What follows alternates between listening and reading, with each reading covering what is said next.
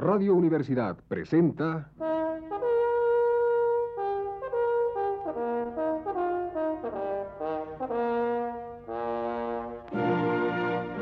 Testimonios.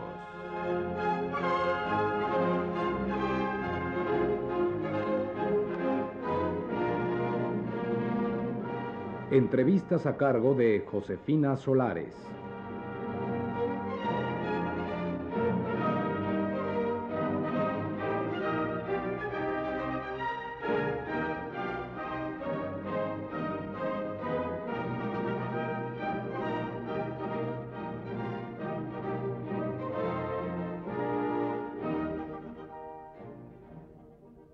Esta noche está nuevamente con nosotros Emanuel Carballo, quien nos hablará en esta ocasión de la industria editorial en México. Señor Carballo, díganos, ¿qué es? ¿Cómo se puede definir la industria editorial en México en 1972? Mira, la industria editorial mexicana, si la comparamos con el pasado, es una gran industria. Si la comparamos con lo que quisiéramos que fuera, es una industria modesta y ligeramente subdesarrollada. Trataré de ser un poco más explícito. Es una gran industria si pensamos que hace unos 20 años, 25 años, la industria editorial mexicana era paupérrima.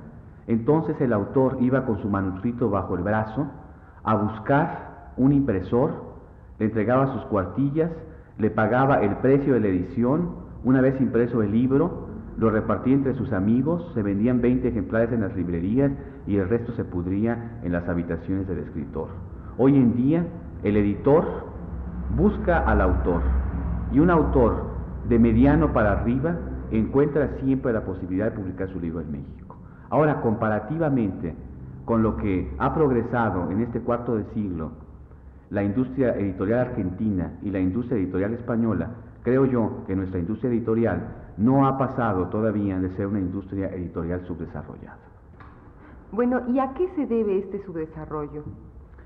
Yo creo que este subdesarrollo se debe a la falta de protección que ha tenido la industria editorial en México y en cambio al apoyo decidido de los gobiernos dictatoriales que ha tenido o que han ayudado a la industria editorial española y a la industria editorial argentina.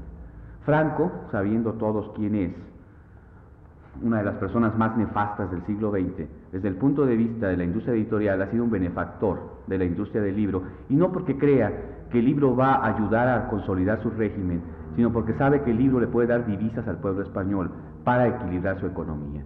Por ejemplo, te pondré un dato muy sencillo y muy revelador. Franco ayuda de esta manera a la industria editorial. Cuando un editor español vende a un cliente ultramarino de América Latina una cantidad de libros, la factura se lleva a un banco español creado al efecto y ese banco en el momento mismo paga la factura y se encarga de cobrar con plazos muy grandes la mercancía al cliente hispanoamericano. En Argentina, si no sucede lo mismo, hay una serie de protecciones en este sentido a la industria del libro argentina. En México, en cambio, esto no sucede, o por lo menos empieza a suceder, pero muy tímidamente y sin mucha audacia, sin mucho arrojo. El editor mexicano vende con pequeños plazos, porque no puede tener mucho tiempo su dinero prestado, o sus dineros sin cobrar al cliente hispanoamericano. Y no tiene la movilidad económica, la fluidez de su dinero para seguir imprimiendo libros. Y esa fluidez la tiene España y la tiene Argentina. Además, hay otra cosa muy importante. En España y en Argentina hay barreras de tipo ideológico y en México no lo hay. En España hay una censura que dictamina qué libro puede entrar a España y qué libro no puede entrar. Nosotros en México, en cambio, no tenemos esas barreras. Nos puede llegar desde la vida de un santo, un libro de cocina, un libro de viajes, un clásico del siglo XVI, o una biografía de Franco, o una tímida remembranza de lo que fue la guerra civil del 36 al 39. Y esto indudablemente causa una serie de perjuicios. El libro que en esos momentos se vende en el ámbito de lengua española en el tercer mundo es el libro que trata de cambiar las estructuras. Y el libro que cambia o trata de cambiar las estructuras es, un libro que está prohibido en España, siendo ese libro editado en México. En cambio, si ese libro se imprime en España, corre libremente en México. O sea, es un trato que no es justo, no hay reciprocidad. Mientras no se nos admita un libro que trate el mismo tema, que trata un libro español, no podemos admitir que entre un libro español cuando no entra el libro mexicano en España. Bueno, ¿y qué consecuencias se derivan de todo esto? La consecuencia más evidente es que por cada 10 libros españoles que entran a México, a España entra un solo libro mexicano. Y eso se traduce económicamente en una, una balanza totalmente insatisfactoria para México y totalmente satisfactoria para España. Hemos visto, por ejemplo, que Salvat ha vendido en kioscos en puestos de periódicos en México ediciones completas de 100.000 ejemplares de un libro.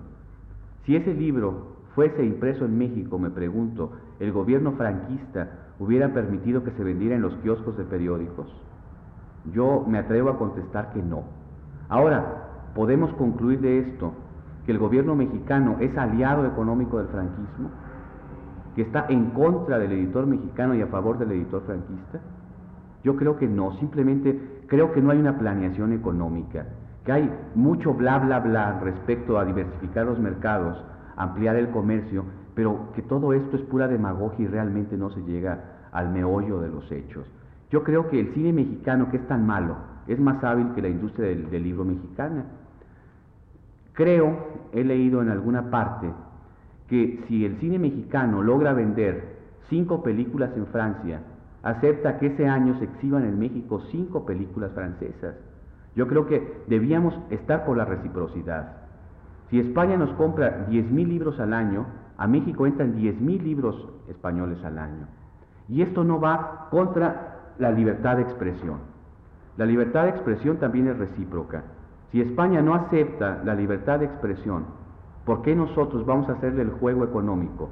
Porque fíjate que yo creo que las barreras ideológicas de Franco, en el fondo hay mucho de fascismo, mucho de derechismo ultramontano y totalmente cerril, pero en el fondo hay una sabia, aunque zorra, manera de proteger a la industria editorial española.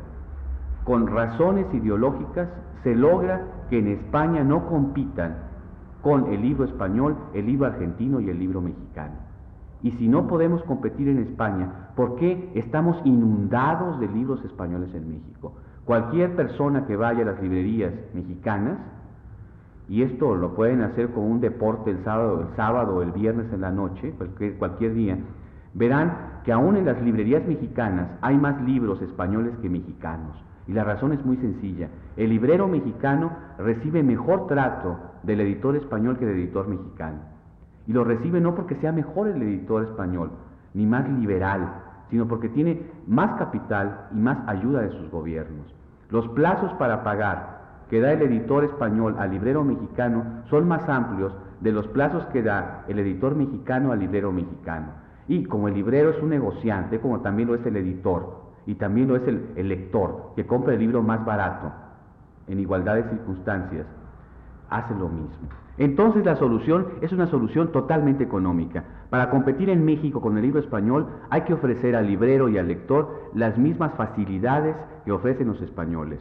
Y para lograrlo, la única cosa que necesitamos es la ayuda del gobierno mexicano para poder competir con el libro español. Y la ayuda del gobierno mexicano es una ayuda a la economía mexicana, no al editor mexicano. Que no se le dé esa facilidad absurda y total al editor español cuando en España no nos dan esas, mismas facilidades. Bueno, ¿y podría ponerme unos ejemplos de estas desigualdades? Mira, voy a poner uno solo que es muy gráfico y muy ilustrativo. Hace unos cuantos años, los editores españoles se acercaban a Fidel Castro en La Habana para proponerle la impresión en Madrid y en Barcelona de las obras del marxismo-leninismo, dándoselas más baratas de lo que podían resultarle hechas en Cuba esas obras al gobierno cubano. Ahora, si en España pudieran circular libremente los libros de marxismo-leninismo, sería una cosa totalmente lógica y natural. Pero si el pueblo español no puede leer a Marx ni a los marxistas, ¿por qué el gobierno español puede darse el lujo de editar a precios bajos sin grandes tirajes a un gobierno de un signo contrario al suyo, opuesto violentamente, las obras de una ideología contra la cual lucha y ha venido luchando desde 1936 y 39? Eso es una canallada absoluta. Y como el gobierno de Franco no cree en Dios, sino en los centavos, si puede ganar dinero con el libro, puede hacer libros de lo que sea con tal que gane dinero. Yo que sé el ejemplo, podríamos dar muchos ejemplos, pero me parece este el más significativo y el más elocuente a este respecto.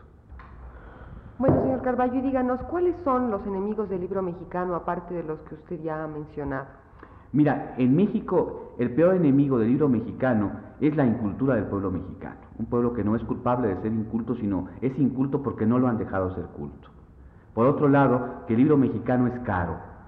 Y es caro porque se hacen pocos ejemplares. Y aquí es el gran problema. Para hacer más ejemplares es necesario que haya más público lector. Y para que haya más público lector es necesaria más cultura que no se le da al pueblo mexicano. O sea que es un problema a resolver a, corto, a largo plazo, no a corto, sino a largo plazo. Ahora, en el aspecto internacional, hay dos tipos de problemas que afronta el libro mexicano. Uno es ideológico y otro es económico. El ideológico es que el libro mexicano es el único libro en el área española, de lengua española, en el cual no hay censura. Hay autocensura, hay, hay editores cobardes, pero hay editores que no son cobardes, y en México en este momento se puede publicar cualquier clase de libro. Pero en América Latina, de Guatemala para abajo, la mayor, la mayor parte de las veces los libros de cierta orientación política, de cierta orientación económica, no son recibidos. En unas partes se les quema, en otros se les guillotina y los gobiernos más amables y gentiles ponen un sello a los paquetes mexicanos de este tipo de libros que dice prohibido por ser propaganda comunista y afortunadamente los regresan a las casas editoras mexicanas. Estos son los problemas ideológicos que se dan en Nicaragua, por ejemplo, se dan en Panamá, se dan en Costa Rica, se han dado y en momentos se dan en Guatemala, se dan, por ejemplo, en el Brasil, que es el país más terrible en este momento de América Latina, se dan en el Uruguay, que hace unos años era el país que, cumplía el papel que está cumpliendo México en este momento. La mayor parte de los libros marxistas en los años 40 y 50 se imprimían en el Uruguay, Pueblos Unidos. Ahora, todo libro que llegue a Uruguay y que en la portada diga algo de revolución o de cambio de estructuras no puede entrar al Uruguay. Imagínate a lo que ha llegado la Atenas, la, la Suiza americana.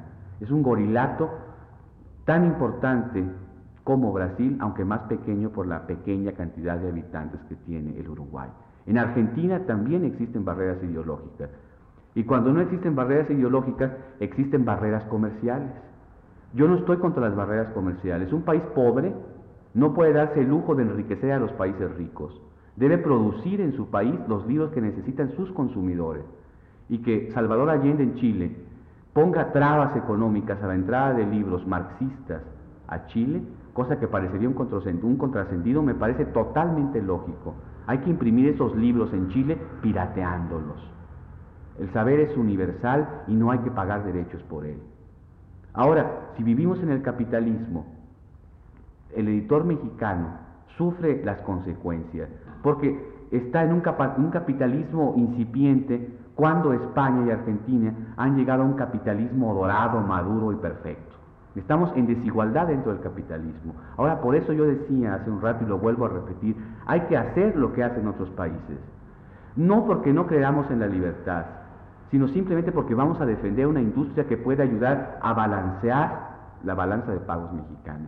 Y si España y Argentina no nos permiten una serie de entradas de libros, Vamos a hacer lo mismo con ellos. Y cuando hagamos lo mismo con ellos, van a entrar más libros a Argentina y van a entrar más libros a España. Porque España no puede perder el mercado de México y Argentina tampoco puede hacerlo. Entonces ganaríamos el mercado argentino y ganaríamos el mercado español.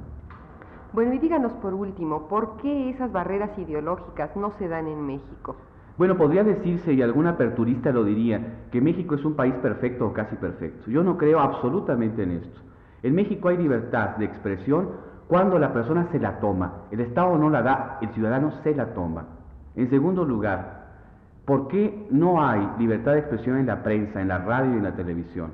Porque son medios masivos de comunicación. Y ahí sí el gobierno tiene miedo de que las ideas subversivas, entre comillas, lleguen a la masa de los 50 millones de, de ciudadanos que hay en México. En cambio, el libro, que es una industria confidencial, que es casi como un mensaje oculto en el vientre de una botella náufraga en el mar Índico, en el Golfo de México, no preocupa a nadie.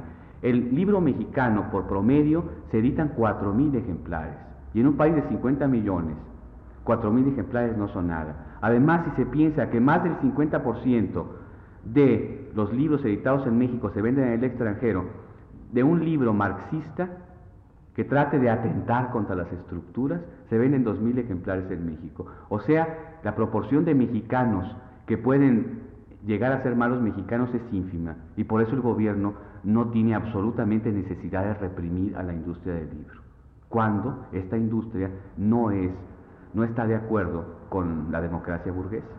Ahora, por otro lado, el gobierno mexicano sabe que el libro puede llegar a ser una fuente de divisas y si en México y en América Latina y en el tercer mundo y en el mundo en general los libros que se venden son de izquierda, el gobierno permite que se impriman libros de izquierda para que algún día, cuando los errores de que hemos hablado se subsanen, puedan traerle dinero a México. Vamos a hacer rico a la democracia burguesa difundiendo el marxismo. Además, al gobierno mexicano le conviene esta política. En el exterior, y las personas no muy duchas en cuestiones políticas pueden pensar que si en México se publican libros que atentan, también entre comillas, contra los principios del Estado, es porque el Estado tiene una irrestricta libertad y respeta la Constitución totalmente. Y eso al editor le conviene, pero más le conviene al gobierno mexicano, pero también le conviene al lector, que eso es lo importante, el lector que es la gente que va a cambiar realmente este país. Esta noche estuvo con nosotros nuevamente Manuel Carballo, quien nos habló de la industria editorial en México. Radio Universidad presentó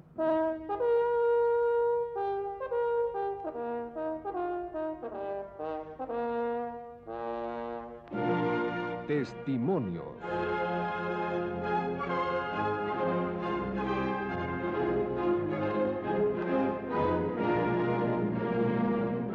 Entrevistas a cargo de Josefina Solares.